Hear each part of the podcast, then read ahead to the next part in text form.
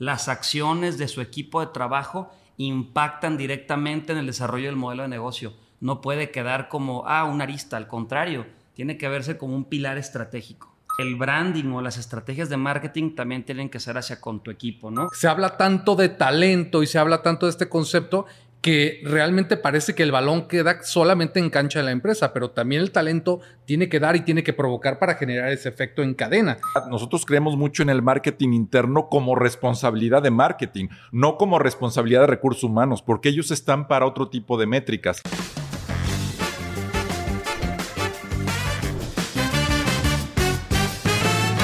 A Marketing Players, un espacio creado para hablar del poder del marketing en la solución de problemas de negocios y cómo este ayuda a que las empresas, marcas, personas expresen ese máximo potencial. De eso se trata este espectáculo, show, programa, como lo quieran llamar. Pero bueno, es muy importante hablar de, los negocios, evidentemente, y cómo estos se están transformando. Estamos viendo una realidad sin precedentes. La pandemia vino a cambiar las fórmulas de cómo entendíamos muchas cosas.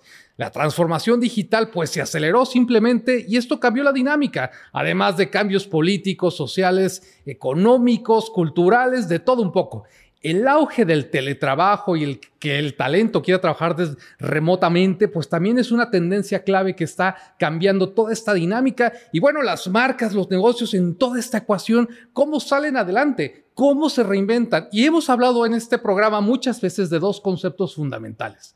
Uno, el valor de la diferenciación tratar de ser diferente para poderse desmarcar. Y número dos, el entregar valor. Y ese valor a veces lo sofisticamos demasiado y lo queremos entender de formas muy complejas cuando la, hay formas muy sencillas, tan claras y tan contundentes como el valor de ser humano, de poder empatizar. Y parece que esta transformación digital cambia cambia radicalmente las fórmulas porque hoy somos más pragmáticos, directo al punto, no tengo paciencia, soy intolerante, quiero todo ya. Y entonces se pierde esta parte humana. Las marcas tienen el reto de humanizarse, conectar.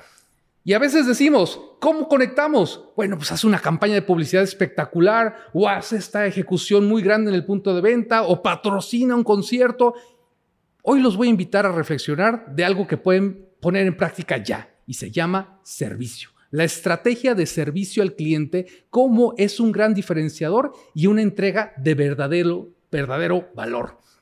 Ustedes van por un café y la experiencia puede ser totalmente positiva o negativa. Pueden ir a una tienda departamental, escoger una ropa y mal la están levantando y el empleado ya llegó a arreglárselas porque no le gustó que les acomodaran. Y ni se les ocurra pensar que quieren hacer un cambio porque tienen que hacer una fila y un protocolo. Y a veces esos pequeños detalles pueden hacer la gran diferencia. Entonces de eso vamos a hablar de el día de hoy, de servicio, pero el servicio pues evidentemente está las personas son las que están detrás. Es lo que conforma esa estrategia y de eso vamos a hablar, de la parte personal y humana. Y para hablar de eso no podemos entrarle a la conversación si no está presente el pensamiento crítico, la pluma ácida del marketing con sus escritos radicales que hace reflexionar a las, a las, marcas. Él es el mismísimo Tigre Toño. ¿Cómo estás, Toño? Edgardo López Huerta, qué gusto. Parecía monólogo esto, ya, ya te tiraste a matar aquí con todo el tema. ya dije, ya lo va a dar solo, ya lo va a dar solo, perfecto.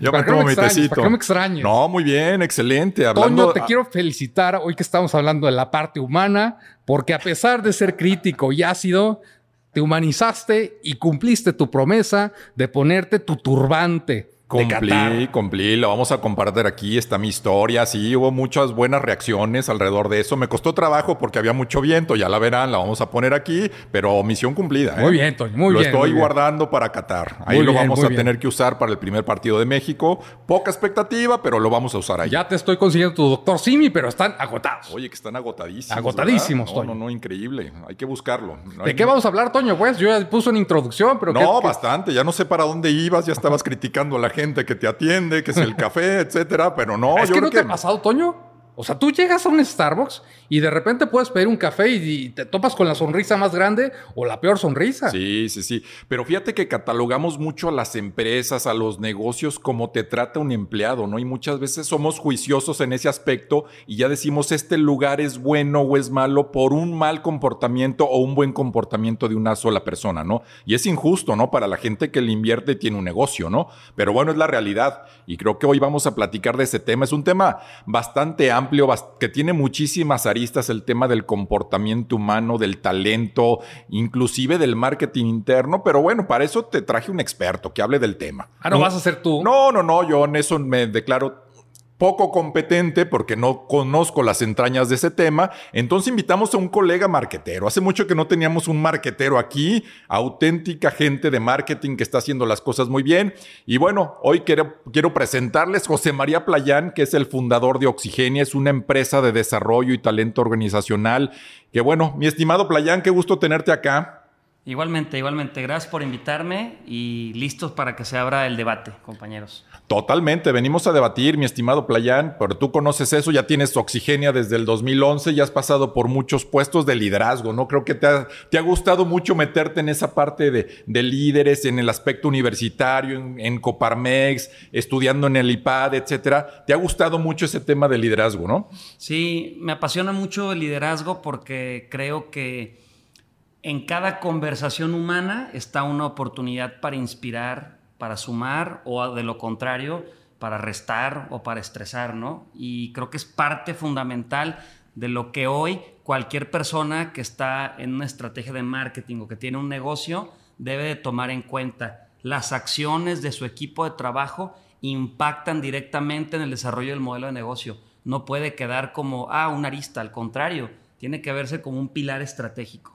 Las acciones del equipo de trabajo impactan en la organización e impactan en el servicio.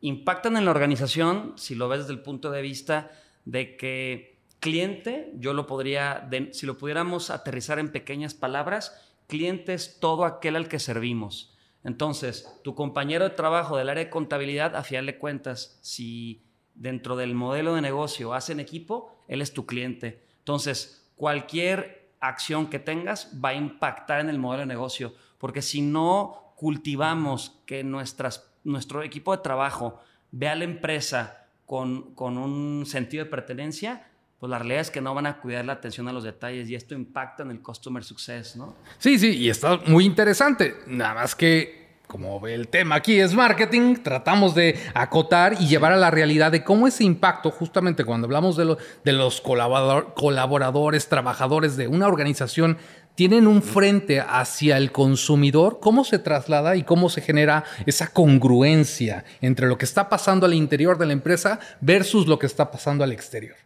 Muy buena pregunta. Creo que normalmente vemos mucho hacia afuera, ¿no? Decir, oye, que el cliente esté contento, ¿no? Llegas a un restaurante y se cuidan todos los detalles hacia afuera, ¿no? Hacia el consumidor. Pero hacia adentro, también el cuidar que tu colaborador se sienta feliz, pleno, eh, a gusto, impacta en el servicio. Por ejemplo, ¿no?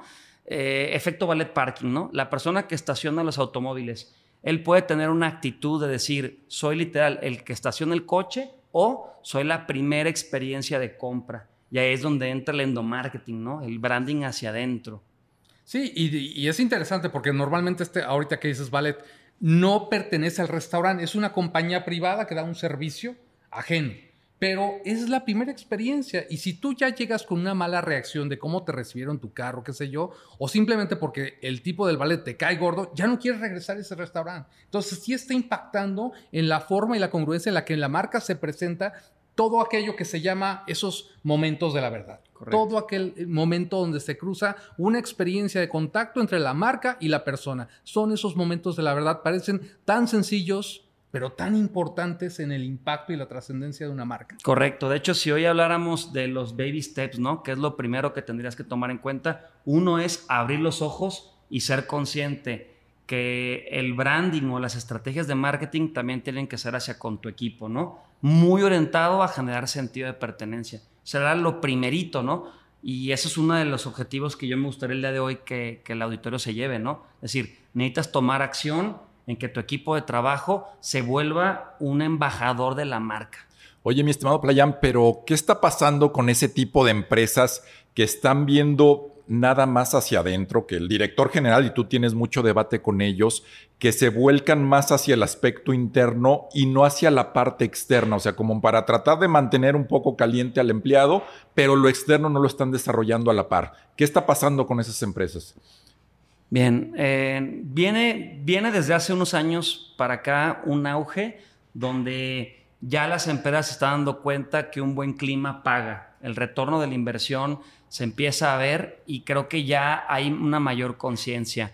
Ha habido situaciones de, por ejemplo, me encanta un ejemplo de Domino's Pizza, ¿no?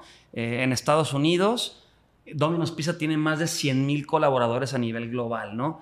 Y en una, en una ciudad de Estados Unidos, dos colaboradores de una, de una sucursal deciden, se les hizo chistoso, este sacarse los mocos, escupirle la pizza, grabar un video y subirlo a redes, ¿no? Pensando que era una broma chistosa, ¿no? Obviamente le dieron en la torre a la reputación de la marca. Simplemente ahorita mientras estás escuchando este podcast, te aseguro que te quité un poco las ganas de comer pizza, ¿no?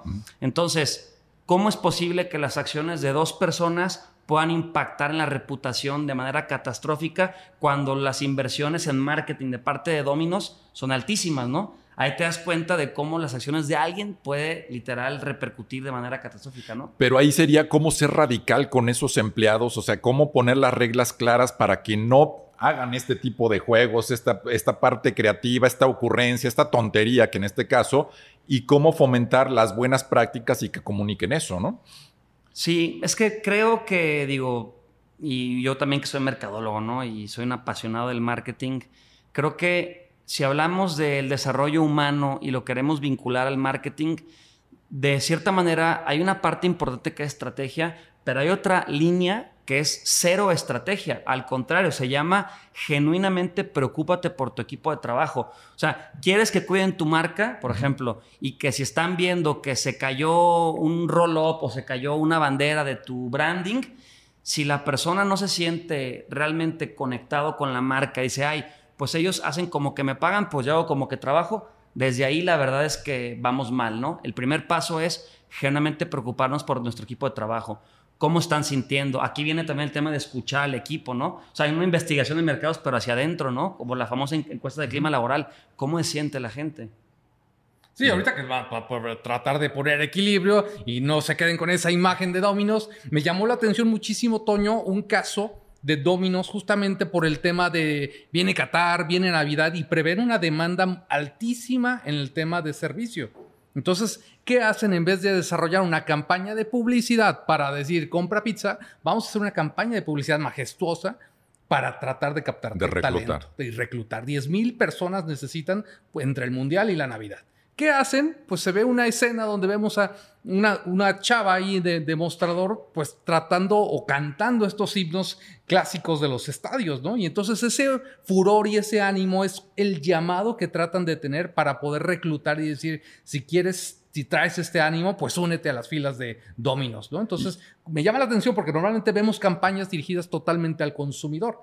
Y en este caso es para este cliente interno. No, y le, pegas, los le pegas a los dos. Ahorita que tocabas ese tema, Playan, de endomarketing, pues aquí le estás pegando a las dos, ¿no? Con una ejecución creativa bastante interesante, donde salen cantando y salen bailando los empleados y hacen una analogía total de una, de una, de una tienda de, de dominos le pegas a los dos, porque creo que el empleado se va a sentir totalmente comprometido con la marca y el que quiera trabajar, el que quiera buscar chama, dice, ah, está interesante esto, y el consumidor la ve y también pasa bien, pasa bien para la marca, no están jugando de tres bandas ahí. Estamos viviendo una época donde en la generalidad de las empresas se está invirtiendo mucho en el talento y el talento ya aprendió que es la regla del juego. Dame, dame, dame. Aunque haga poco, yo sé que la empresa, como está de moda, me vas a dar. Pero la contraparte, ¿qué está pasando? ¿No? Ese claro. Y, por ejemplo, eh, Simon Sinek en un libro que dice Los líderes comen al final, se llama el título del libro, habla del, del, poder, poder de la cultura, ¿no? Y hicieron encuestas de, por ejemplo, en reuniones de trabajo, cuando todos son puntuales y hay un impuntual, o cuando todos son impuntuales y llega un puntual.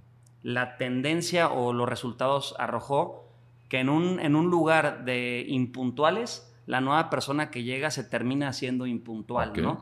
O a la inversa. Entonces, eh, el ejemplo arrastra. Lo que hemos visto, por ejemplo, en Oxigenia es que el ver que un miembro de tu equipo de trabajo se gane un bono inspira a otra persona a decir yo también lo quiero. Entonces lo que hemos visto es que al contrario, cada vez más personas aspiran a llevar ese tipo de, bonos, ¿no? Y creo que es algo que las empresas en un nuevo formato donde ya hay un salario emocional, ya no nada más es cuando te pago, sino también es el salario emocional, necesitan empezar a, crear estrategias de marketing para que su equipo de trabajo se sienta cómodo. No todo lo vas a resolver con home office, porque a veces piensas, ah, pues dale home office, dale a la semana y ya con eso van a estar quietecitos. este, o este, ponles una sala de descanso dentro de la oficina, ponles un PlayStation y ya van a estar a gusto. Y no, la realidad es que el ambiente laboral va mucho más allá de eso. Y la cultura va mucho más allá de eso. Evidentemente, porque hoy yo tengo una crítica en ese sentido, ¿no? Porque se habla tanto de talento y se habla tanto de este concepto que realmente parece que el balón queda solamente en cancha de la empresa, pero también el talento tiene que dar y tiene que provocar para generar ese efecto en cadena. Es un trabajo de dos partes. Correcto. Y de hecho, todas las empresas tienen cultura. La diferencia está en si su cultura la planearon o no la planearon. Trata de decir, todos somos responsables de cuidar la cultura. Entonces, cuando alguien tiene una actitud de envidia, rencor, chisme, el guardián exige decir, no, nada más es responsabilidad del director de cuidar la cultura. Entonces, es como la manzana de Blancanieves, ¿no? Entonces, oye, ahí te va el chisme, ¿no? Y es decir, no, como yo cuido la cultura, eso es, una, es un ambiente que te frena a tener este tipo de prácticas, ¿no? Sí, y escarbarle un poquito a esa profundidad de conceptos, ¿no? No quedarnos solamente con la palabra en el sentido generalista, porque creo que eso no nos lleva a nada, sino realmente tener un efecto de fondo. Y es donde las empresas deben tener esos valores y al final esos valores se encuentran con los valores de una persona que entra a trabajar de forma colectiva a una organización. Si esos valores son concurrentes, entonces sucede la magia, yo digo. Pero muchas veces nos quedamos solamente en la parte, digamos, maquillada, que eso es lo que yo estoy totalmente en contra, de decir, hacemos fiesta y pachanga sin realmente un sustento de valores en esa cultura de la organización. Sí, de esos beneficios como intangibles que tiene la gente. Ahorita lo decías como salario emocional, que, eh, que eso tiene más fondo que, que beneficios per se. Hoy hubo una tendencia, no sé si siga siendo así, como decían, ah, eh, las que querían copiar a Google, ¿no? Y porque Google, lo poquito que sabemos de Google es que había cervezas y había futbolitos y había juegos, todos teníamos que copiar eso. Y era una copia, no era genuino porque no estabas apalancado de una cultura de una propia empresa. Cada una tiene que definir su criterio y cada una tiene que trabajar por sí misma. Y ahí también la responsabilidad, nosotros creemos mucho en el marketing interno como responsabilidad de marketing, no como responsabilidad de recursos humanos, porque ellos están para otro tipo de métricas. Y aquí el marketing tiene que explotar de una forma distinta. ¿no? De hecho, ahorita que tocas el tema de Google, el modelo de colaboración de Google está bien interesante. Es 70-20-10. El 70% del tiempo de los colaboradores están enfocados a su core business, a su chamba. El 20% lo dedican a temas de colaboración, trabajo en equipo, juntas, capacitación y un 10% de innovación. Entonces, tú ya sabes, pero en tu, en tu agenda mensual, el 10% tiene que estar orientado a temas de innovación. Y aquí es donde entro a preguntar al auditorio, ¿necesitas ser Google para aplicar este modelo? Y la respuesta es no. Independientemente del tamaño de tu empresa, tú puedes aplicar un modelo 70-20-10. Claro, claro. Es súper poderoso, ¿no? Y, y, como ejemplo, y lo he compartido en algunas juntas de una empresa tapatía que se me hizo una genialidad de lo que hizo el dueño, de cómo fomentaba la estructura de trabajo en su equipo. Decía, obligatoriamente tú tienes que hacer ejercicio antes de llegar a la empresa. O sea, y lo tienes que evidenciar y, mandas por WhatsApp qué hiciste en la mañana. Caminaste, te fuiste al gimnasio, lo que tú quisieras que sea de movimiento, de ejercicio, porque eso te mantiene sano. Llegas a la empresa y tienes que leer. O sea, te doy el tiempo yo de una serie de libros que puedes leer y tú puedes traer un libro que también quieras que agregue valor a esto obligatoriamente lo tienes que hacer. Yo le preguntaba, pero ¿qué pasa si el que no quiera hacer ejercicio, el que no quiera leer, simplemente se va? Radical, porque eso yo quiero que la gente esté bien físicamente y bien mentalmente. Yo le estoy dando ese tiempo para que lo hagan y es no es gran empresa, pero su cultura de trabajo y su forma de inspirar y de hacer que la gente mejore era muy valiosa. Pero es lo que te digo, Toño, o sea, ahí están los valores justamente del fundador y de la propia organización. Los, las personas que sean congruentes con esos valores van a estar felices quien no simplemente va a ir por un sueldo y listo. Y yo creo que ahí es donde el concepto de la compañía, el concepto de la marca compañía trasciende, le estás dando esa personalidad y yo creo que es lo que no nos damos tiempo a realizar. Cuál es ese concepto de marca compañía, cuáles son esos ritos, cuáles son esos valores, cuáles son esos elementos por los que vas a abrir la ventana y te van a venir a seguir. De hecho, aquí hay un ejercicio interesante que todos los que están escuchando lo pueden hacer y es, es una dinámica de estructuración de tus valores. Es darle voz, no voto, ¿eh? Eso es importante. Una cosa es dar voz y otra cosa es dar voto. Y es un ejercicio literal de mesa redonda para que no sea impositivo y que diga el director, oye, así es, es, pongamos sobre la mesa, esos son los valores de la empresa, ¿no? Ahora hablemos de los valores del departamento de cobranza, del departamento de comercial. Y ese equipo dice, ¿cuáles son, van a ser nuestros cinco valores predominantes que van a regir nuestro día a día, ¿no? Y empiezan a hacer una lluvia de valores y al final entre todos eligen sus cinco. El efecto es muy poderoso porque el efecto lo que te genera es que todos se comprometan con ello. Y es un ejercicio que todos podemos hacer y literal es un ejercicio de media hora. Y nace del propio equipo, que eso es lo interesante. O sea, nace de ambos lados, ¿no? Primero el facilitador es la empresa pero el equipo está participando en ello y tiene un compromiso, tiene un factor de, pues sí, de madurez alrededor de eso que están comprometiendo. De hecho, el ejercicio puede empezar con un framing de parte de la empresa. Si, oye, el framing es, vamos a empezar con esta lluvia de valores. Incluso la empresa podrá proponer 20 y que de ahí entre todos elijan 5, pero ya la empresa, empresa puso los 20 que para ellos sean importantes. Porque las empresas van a cierto ritmo y van a, cierto, a cierta velocidad. Y lo que hay que entender es que una persona altamente productiva, pero que no esté comprometida con la empresa, a lo largo del tiempo te va a generar un desgaste en el equipo. Es una persona que no es team player, ¿no? Como, como lo dice este, su eslogan, ¿no? Y queremos más bien personas que sí sean exitosas, que sean de alto impacto, alto rendimiento, pero que sepan jugar con la cultura de la empresa. Y que sobre todo va a terminar impactando en, el, en ese comprador, en ese cliente que está allá afuera, ¿no? Para volver a, la realidad de lo que estamos hablando, que es marketing, ¿no? En ese sentido, la congruencia de esos valores, pues va a ser determinante, ¿no? Richard Branson, este magnate loco que, creativo del mundo de los negocios, ¿eh? él lo que dice es, preocúpate por tu staff. Si te preocupas por tus colaboradores, ellos se van a encargar de tu propio cliente, ¿no? Entonces dice, primero el staff, luego el cliente y hasta el final dejas a tus accionistas, ¿no? Porque es un poco la mecánica de pensamiento y de filosofía que tiene él, ¿no? Y, sobre todo, yo creo que cuando la gente deja una empresa, que es una realidad, la gente va a abandonar, va a crecer, va a irse, pero cuando se va de alguna forma por un mal comportamiento, una mala actitud, una mala situación, que hable bien de la empresa en el sentido de lo que provocó en pro de él o sea, al final, pues si no tienes la actitud y no tienes ese talento, pues te tienes que ir. Eso es una realidad de la vida laboral.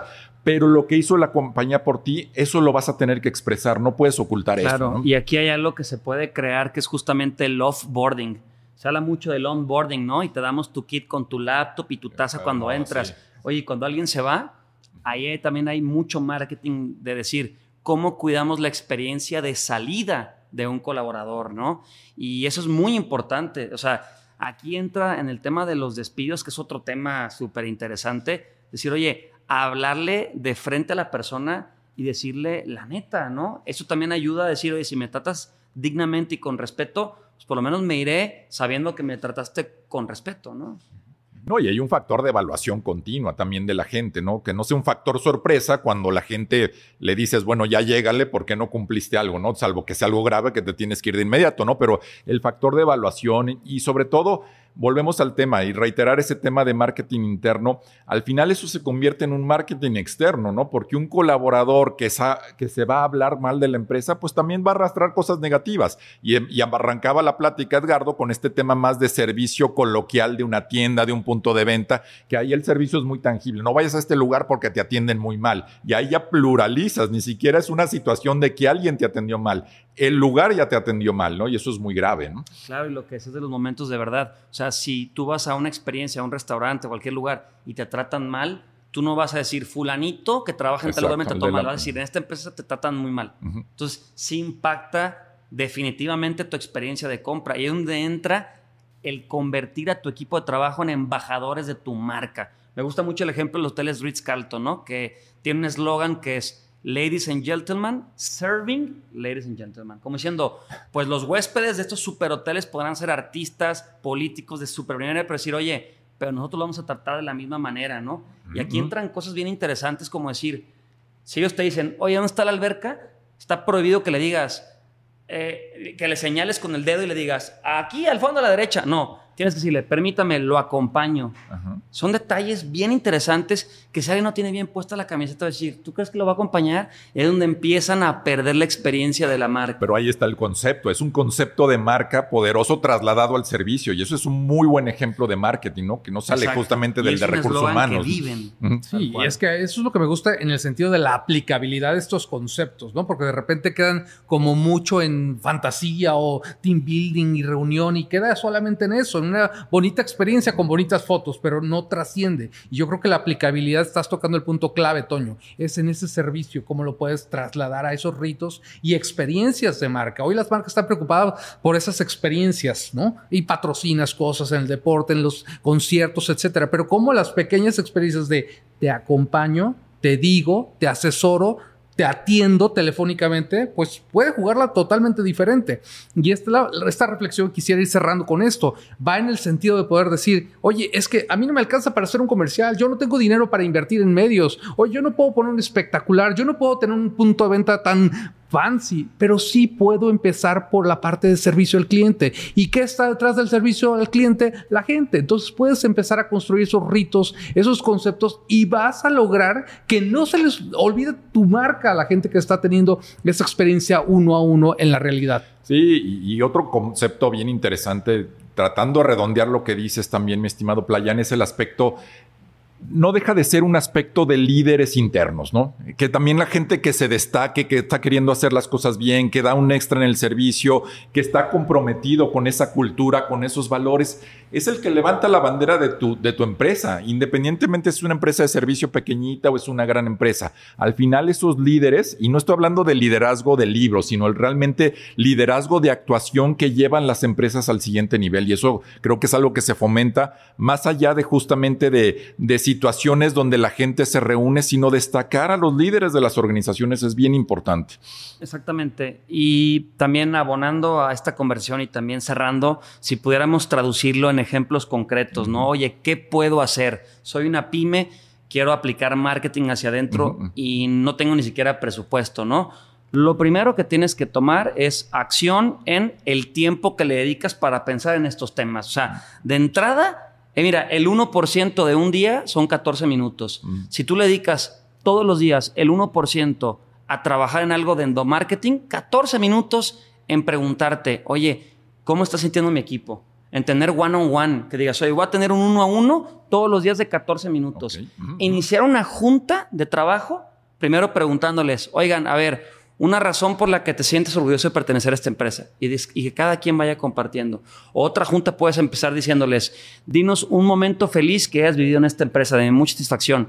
Y el empezar a que tu equipo de trabajo pueda expresarse tiene un efecto súper dominó, o sea, aplicas un efecto en cascada bien poderoso. Y, creo que por ahí es donde, donde podemos iniciar, ¿no? No, y está bueno eso y también estar preparado porque también la gente puede no tener cosas a favor. Hay empresas que viven en un ambiente realmente negativo y tú vienes con esta cordialidad a hacer estas preguntas en positivo y a lo mejor hay silencios, ¿no? Estar preparados en función de también lo que has ofrecido tú como empresa, ¿no? Claro, de ahí entra la, humildad de decir, pues voy a entrar a este juego, va a ser un proceso, no es una varita mágica, es regar la planta todos los días.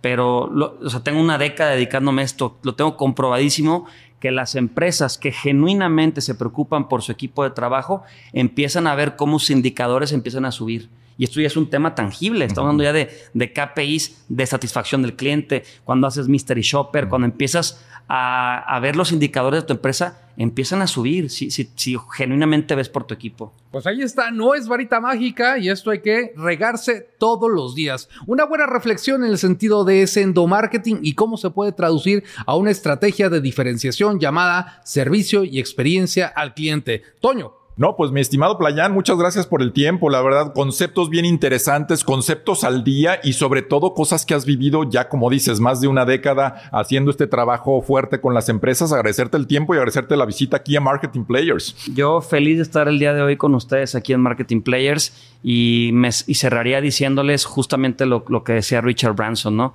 Cuida de tu equipo de trabajo y verás cómo ellos cuidan de tus clientes. Ahí está, excelente experiencia, excelente plática. Recuerden, todo deja marca, para bien o para mal. Tú decides. Hasta la próxima. Saludos.